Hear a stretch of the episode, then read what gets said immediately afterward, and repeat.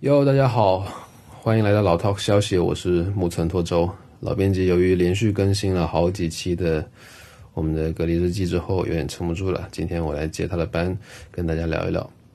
呃，昨天呃刚刚结束的第九十二届奥斯卡，大家应该多多少少都有关注。呃，寄生虫拿到了他所入围的六个奖项里的四个奖，而且都是很大的奖，最佳的。外语影片、最佳导演、最佳影片等，《寄生虫》得奖对于韩国电影和韩国韩国社会的意义，我觉得也没什么太多好说的了。我们《北方公园》的作者王小笨也在微博上写过了，就是这对他们来说就是历史，就是他们正在经历的历史。这意味着韩国过去几十年从官方对电影产业的引导。呃，到创作者们这种非常明确的立足于本土，把社会议题变成电影的创作方法和路径，取得了一个史无前例的一个一个丰硕的成果。那我主要还是想聊一聊这部电影对于奥斯卡和对于我们所熟悉的好莱坞来说，去意味着有什么样的意义。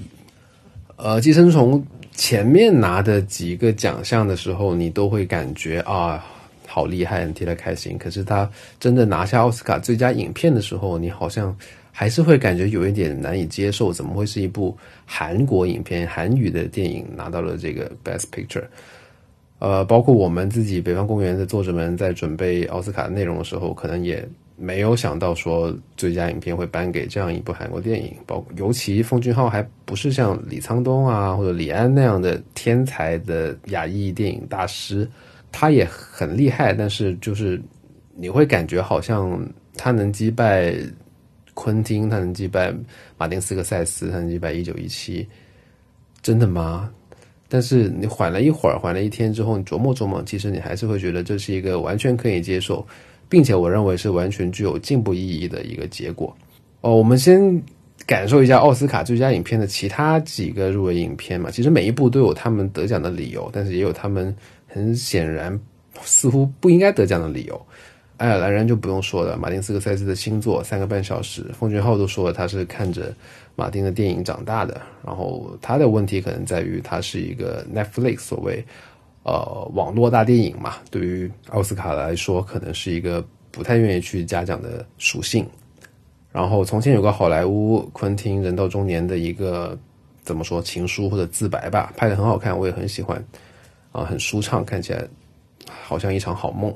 啊！包括还有我们今天还有小丑在舆论场上有巨大的反响啊，但是褒贬不一。呃，对他的好评主要集中在华金菲尼克斯的超神的一个演技上啊，对他的负面评价有许多，包括他里面所展现出来的一些底层白人的暴怒，然后一些民粹的部分，也有很强的煽动性，很容易会被解读为影片里头表现的和他去触达的人群。就是川普阵营的支持者们这样的状态，底层的愤怒的白人们，所以小丑于是在这个意义上有了一些政治意义上的罪名吧。另外就是以上这三部电影讲的都是中年白人的故事。那好，好莱坞和奥斯卡毕竟是崇尚多元价值的自由主义者的大本营，这样的电影在最近几年的奥斯卡上拿不到最佳影片，好像也不太意外。一九一七是大热，但是我还没看过啊。但它最出彩的地方应该是它的技术实验这个特点嘛。那就它的表达和议题来看，一个一战的主题的电影，反战的主题，怎么说好像有一点 out 了。综合来看，每一个电影都有很好的地方，但也有它一些相对比较致命的缺点。那最后你算来算去，好像颁给《寄生虫》这是一个挺合理的、挺合适的选择。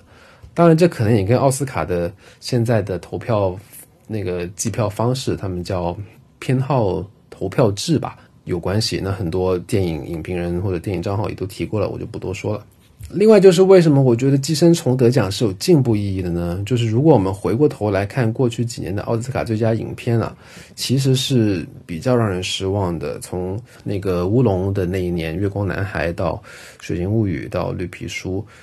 这几年的最佳影片都是贯穿种族和性别意识这样的议题的电影，这两个也是近些年好莱坞花最多的笔墨去书写的所谓美国社会的一些矛盾。然后，这也就是我们国内的网民喜欢说的好莱坞所谓很政治正确的那一套，或者说很白左的那一套。那这几部电影让人失望，首先是它的本身的质量。呃，好莱坞的原创能力是在消退的，这个是大家都有共识的一个一个问题，因为它的整个产业从资本到人才都是流失的状态。前几天那个哈维文斯坦 Me Too 事件发生的时候，我们就写过一篇文章，叫《好莱坞最后一个恶霸》。当时其实我们就提到了哈维所代表的。这种原有的好莱坞的权力结构的消解，其实背后所透露着的就是好莱坞对于影视文娱的绝对话语权，其实已经开始被稀释了。我们现在有新的渠道、新的媒体、新的形式，这些会让好莱坞受到了极大的冲击。像 Netflix 做内容，短短几年已经有这么好的、这么丰硕的成果了，当然还没有拿到一个奥斯卡最佳影片。所以，《寄生虫》拿到 Best Picture 这个事情，一方面是好莱坞原创能力衰落的集中体现，另一方面也是好莱坞它现在变得更加包容和开放的积极信号。那个奉俊昊之前在得金球奖的时候也提过嘛，希望外语片的字幕不要成为阻碍电影欣赏的东西。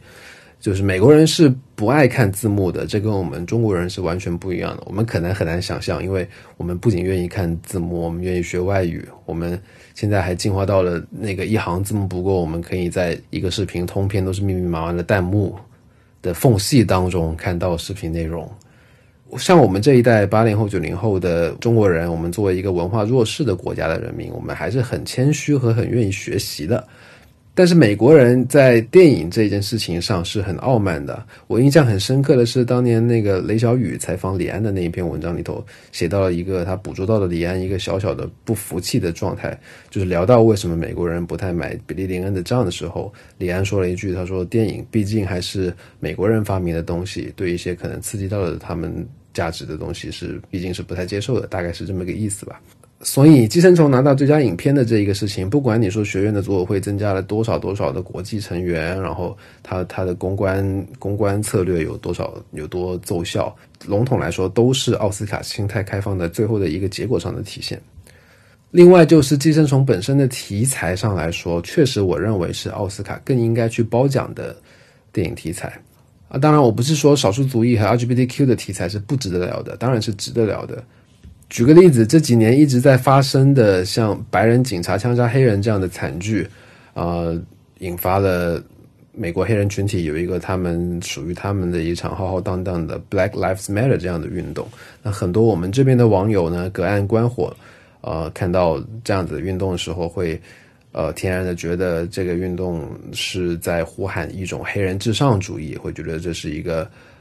呃另外一个极端的种族主义的体现。从而表示不支持，或者觉得什么美国的政治正确过了头啊，什么之类的，这样有一些比较蔑视的态度。但实际上，这绝对是对这一场运动的误读。Black Lives Matter 起源于几起黑人青年被白人警察枪杀的事件，像 Trayvon Martin 还有 Michael Brown。本质上呢这一场运动其实是黑人群体们对美国司法系统不公平、不公正的抗议。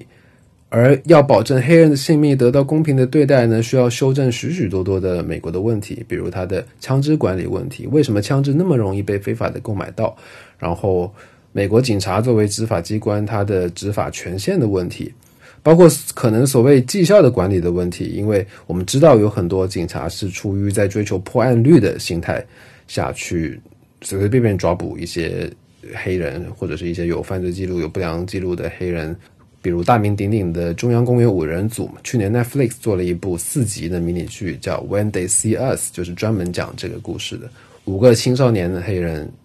呃，因为一个晚上在公园上聚集玩了一会儿，然后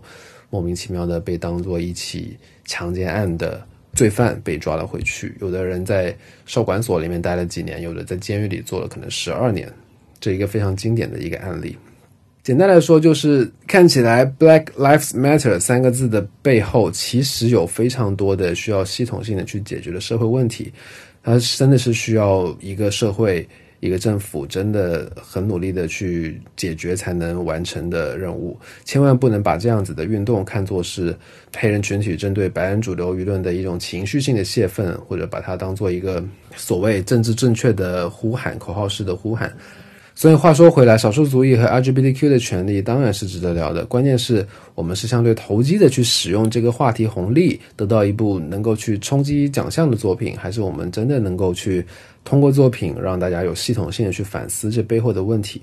而奥斯卡乃至于整个好莱坞之前这些年之所以被人诟病太过于政治正确，就是因为很多影片只是简单的使用了少数族裔和 LGBTQ 这样 LGBTQ 这样的符号。和角色没有真正去触及背后复杂的系统的问题，就比如说《绿皮书》，为什么斯派克里在去年奥斯卡得知就是《绿皮书》这部电影拿到了最佳影片之后，他愤然离席呢？我相信肯定不是他输不起的问题啊！当然他自己有开玩笑说，每一次有一一个人替另一个人开车的时候，我就会输掉。呃，我认为是《绿皮书》这部电影确实是有问题的，它没有很好的展示出种族问题背后复杂的系统性的问题，更多的是简单的使用了两个主角的种族差异，并且整个故事里人物的主要成长是由那个意大利裔的那个白人司机完成的，是这个意大利的大哥从一个不喜欢黑人、有一点 racist、有这么一个呃这么一个大金链子小手表的司机大哥，变成了一个启蒙了的。接纳黑人、接纳同性恋，甚至愿意在圣诞节邀请这个黑人到家里来吃饭的这么一个圣人，所以这是《绿皮书》这个电影的问题所在。所以，如果大家一定要去说好莱坞政治正确过了头的话，我相信《绿皮书》可能是一个比较好的案例。我认为奥斯卡乃至于所谓好莱坞的整个白左群体之所以被诟病过于政治正确，正正就是因为他们通过一些简单的一些对立的设置，包括一些口号式的呼吁和一些。呃，将一些显著的表层的矛盾抬到一个过高的位置，而将一些隐性的系统性的矛盾的传播和讨论压到了优先级比较靠后的部分。这就是为什么我觉得《寄生虫》获得最佳影片，其实对好莱坞来说是有很大的进步意义的。我们中国人看这个片子，经常会觉得阶级议题嘛，东亚的几个国家都至少有一两代导演拍拍这个。拍这个母题是很擅长的，啊，但是对于奥斯卡和好莱坞来说，过去这些年关于呃贫富差距的问题、阶级的问题、分配不均这样的呃问题，其实已经很多年没有出现过。就是并不是没有人去做这样的电影，而是没有在奥斯卡这样的顶级舞台上收获太多的关注了。所以《寄生虫》它拿到了这个奖项之后，对好莱坞来说，可能。呃，美国的电影的创作者，包括全球范围内电影的创作者，会更加呃大胆的去触及一些真正的深层次的矛盾和呃社会问题，然后不太再受他们自己的意识形态和政治阵营所框定的一些固定的表达议题的范围所限制。这应该是会产生一些很积极效果的东西。呃，另外一个我很想吐槽的关于昨天的奥斯卡的一个点是。呃，应该是最佳的动画短片颁给了片名我忘了，是一个黑人父亲为他的女儿编 braids，就是黑人的那个脏辫的一种吧，叫女孩子编的脏辫可能就叫 braids 的一个动画短片，然后带着他女儿一块去医院探望一个他们因为化疗而剃了光头的一个，就是他的他的妻子，他女儿的妈妈。当然，黑人的发型对他们来说是一个很重要的元素和一个。文化符号，那是关于他们，那是跟他们的历史息息相关的一个东西。但是这样子的一部短片，这样的题材，这样的故事，拿下了最佳动画短片，让我想到了一些怎么讲春晚的小品吧，感觉非常的浅薄，非常的，就是看一看一下就就知道了，然后看完就哦。当然，奥斯卡的动画短片的奖项似乎好像也一直都是，就是专业性是受到一些质疑的。包括前些年把最佳的动画短片给到了 Kobe Bryant 科比的那个当时退役的时候做的那一支动画短片。然后讲到 Kobe Bryant，这是另外一个让大家最近很心痛啊、很难过的事情。我自己本人也是看了十几年的湖人的比赛的一个湖人球迷和科比球迷吧。那在之后，我可能会跟大家就科比这个事情再聊一期我们的老头消息隔离日记。那今天就到这了，再见各位。